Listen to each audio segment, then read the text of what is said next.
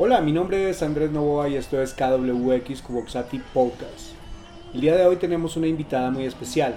Su nombre Catalina Arango. Ella es comunicadora gráfica publicitaria, tiene una maestría en gestión cultural, un posgrado en la comunicación de los conflictos y la paz, pero además es artista. A través de su obra, la cual ha producido entre 2018 y 2019, ha transitado por el arte como medio de expresión emocional, dando origen a la creación de tres series expuestas en la Casa Centro Cultural de Medellín. La primera, Ritos y Cicatrices. La segunda, de Construcciones del Amor. Y la tercera, Pulsiones, del Tanatos al Eros. La última se desarrolló con realidad aumentada, lo que permitió expandir el efecto sensible de la obra. Hoy su obra expresa ritmos, cadencias, movimientos y ciclos a través de la forma, el color y las texturas en un intento de indagación por conceptos como la vida, la muerte y el tiempo interior en relación con el tiempo orgánico, que es el tiempo universal, y en contraposición al tiempo del mundo contemporáneo dictado por lo mecánico y la productividad. El día de hoy Catalina Arango nos va a hablar de un episodio bien interesante. Se llama En Defensa del Dolor. Pueden seguirla a ella en su Instagram que es arroba cataarangop. Pueden seguir también mis cuentas, arroba camaleón enojado, camaleón enojado, arroba gmail.com. Pueden escuchar todos los episodios de este podcast, KWX, Cuboxati Podcast, en Spotify, en Google Podcast, en Apple Podcast o en podnation.com. Bienvenida Catalina. Hola a todos. Hoy me tomo este espacio eh, que Andrés me, me regala para hablarles un poco de un tema que ha estado muy presente en mi vida y en mi obra artística. Y y bueno, quiero hacer aquí una defensa del dolor a través de algunas reflexiones que les comparto. El dolor es un sentimiento que muchas veces se nos ha negado desde niños y, que no solo sirve para que expresemos eh, malestar físico, sino que también nos ayuda a desahogar frustración, confusión, vergüenza, impotencia, rabia. Y, mm, y eso a la vez nos limita en muchos otros aspectos de nuestra vida. Eh, aquí pues como algunas preguntas que orientan esta reflexión que les quiero dejar hoy. Em, la primera es por qué se nos ha negado el sentir dolor. ¿Por qué sentir dolor es un acto visto de manera negativa en nuestra sociedad? ¿Cómo influye el dolor en la economía, en nuestra salud mental, en la política o en el arte? Y mm, bueno, vamos a ir viendo cómo, cómo se ha fortalecido cada vez más em, una fobia al dolor y hay muchísimos esfuerzos desde, desde, desde muchos puntos eh, y desde muchas esferas para que mm, eliminemos el dolor de nuestra vida. Y pues yo hoy quiero hacer una defensa del dolor.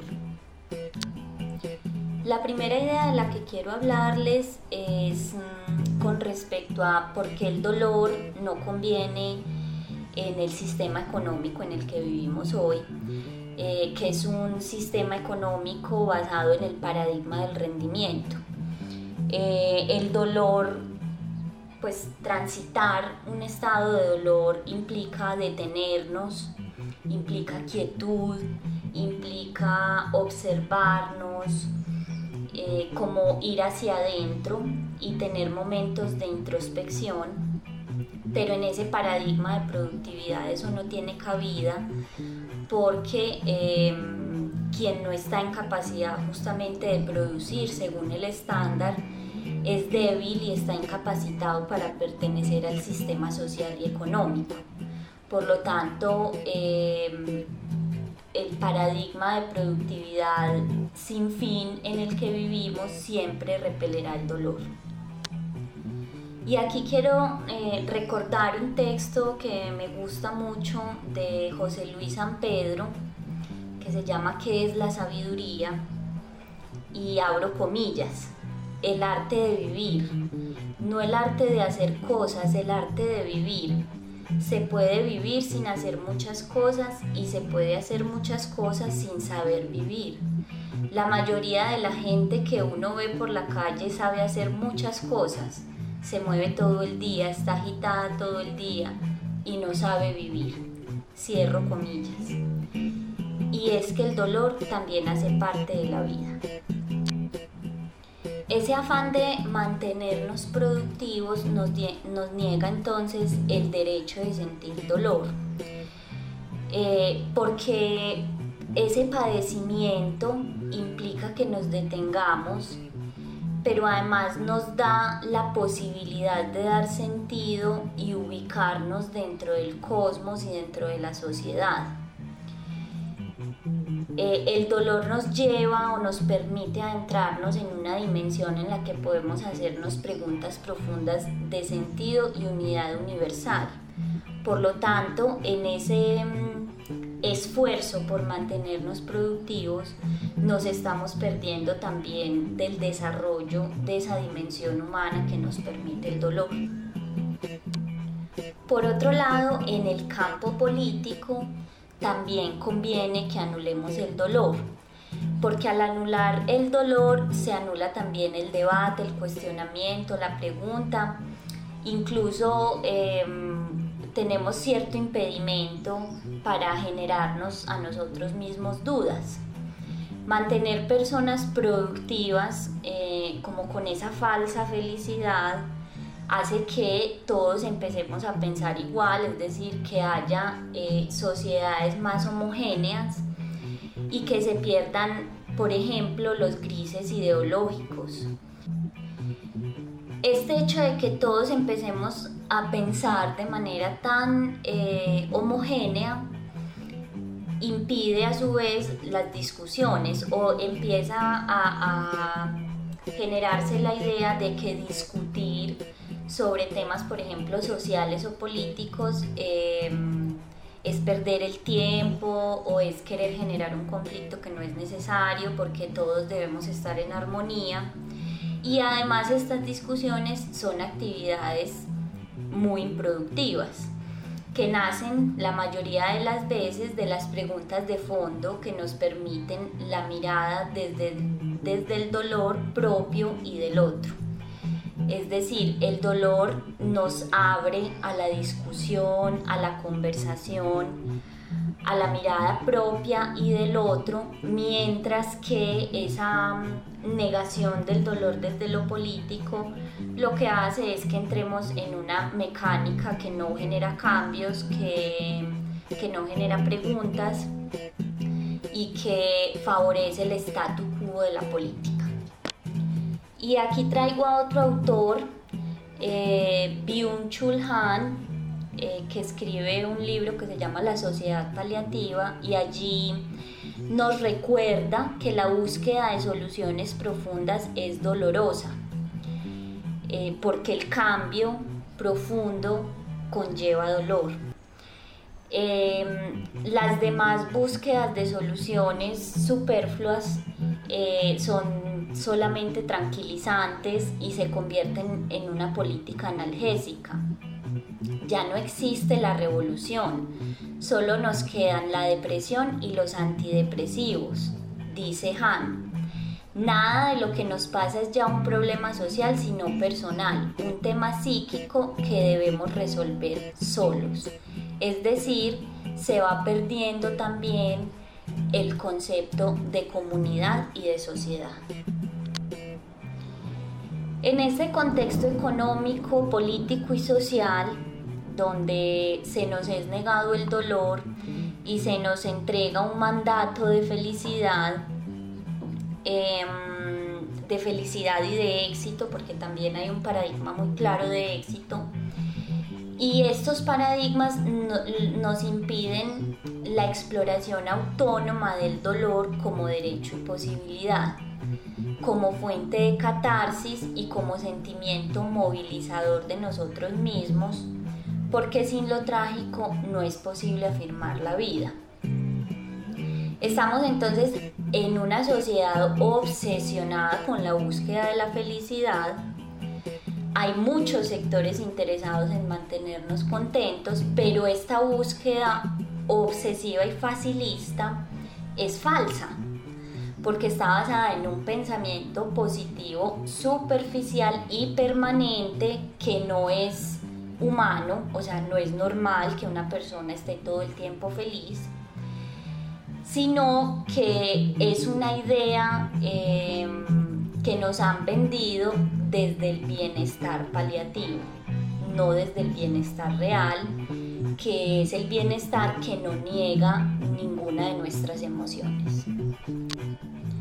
En este mismo sentido nos encontramos eh, pues en una sociedad que nos ha vendido la idea de que la felicidad se alcanza con cosas como la riqueza, los bienes materiales, el honor, el estatus o el éxito.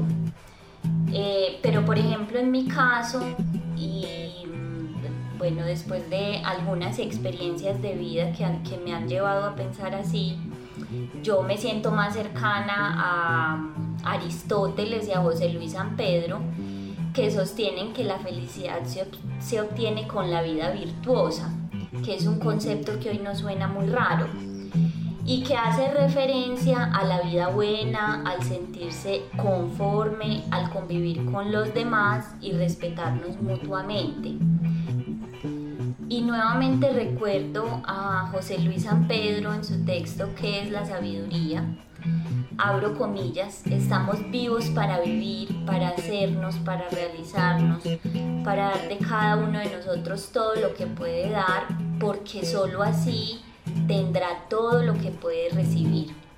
Pero para que esto empiece hace falta libertad. Cierro comillas. Y finaliza resaltando en este mismo texto, abro comillas nuevamente, porque los fines de la vida no son aumentar en dinero y en gasto y en diversión, no es eso. Es ganar en satisfacción personal, ser más lo que uno es. Y en este contexto aparecen entonces algunas psicologías positivas u optimistas que niegan el sufrimiento eh, y que funcionan pues como una herramienta para lograr ese objetivo de mantenernos felices. Y lo que sucede es que al negar el camino para que encontremos el origen de nuestros dolores, como si lo permite por ejemplo el psicoanálisis, eh, solo queda el camino de ocultarlo, de que lo ignoremos. Y eso se logra con ideas de positividad falsa o con fármacos que ayuden a que no nos enfrentemos con el sufrimiento.